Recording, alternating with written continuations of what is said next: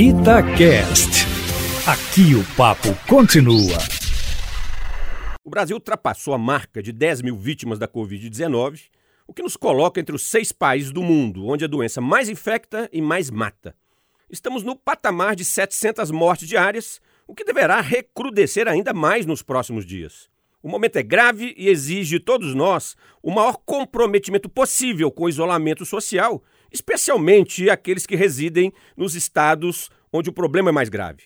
A despeito da crescente consternação dos brasileiros com as mortes que se avolumam devido ao colapso do sistema público de saúde em diversos estados, o presidente da República e seus seguidores insistem em menosprezar a Covid-19 insistem no discurso de que se trata de um mal menor e de que as mortes são inevitáveis. Insistem na postura negacionista.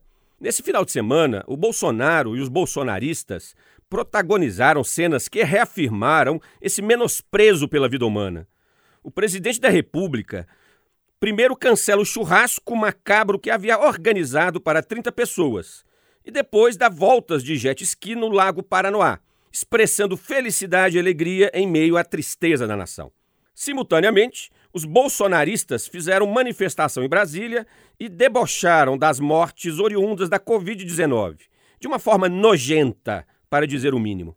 Ouvintes da Itatiaia, confesso que está difícil conter a revolta que toma conta de mim diante do comportamento do presidente da República e do seu séquito. O desprezo que expressam pelos valores mais básicos da dignidade humana é inconcebível, típico de um movimento político-ideológico autoritário de inspiração fascista. O desafio que enfrentamos, infelizmente, dá-se em três frentes simultâneas, quais sejam a pandemia da Covid-19, a recessão econômica e a ameaça à democracia capitaneada pelo bolsonarismo.